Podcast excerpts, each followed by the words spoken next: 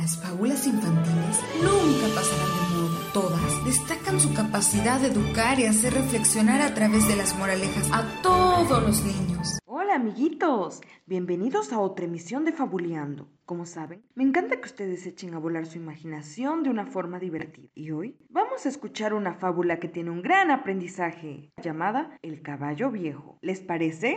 Vamos a escucharla.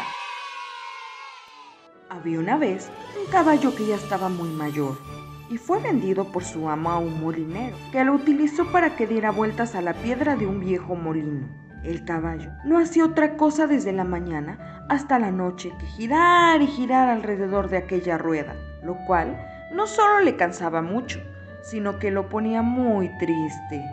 Y es que el viejo caballo recordaba lo veloz y famoso que había sido en sus años de juventud, en los años que había vivido infinidad de aventuras y también cómo se burlaba de los otros caballos que eran más viejos y lentos que él.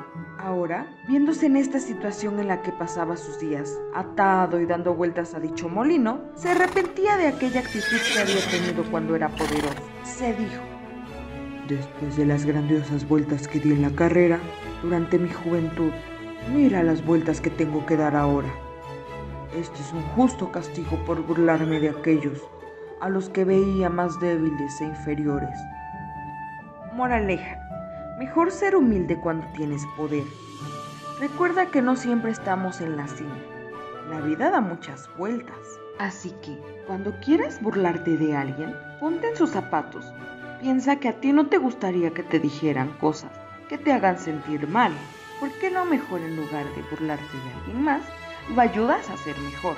Ahora te propongo que le cuentes a tus papis qué aprendiste de esta fábula. Espero que te haya gustado. Yo soy Jania Barragán y nos vemos en la próxima emisión de Fabuleando. ¡Adiós!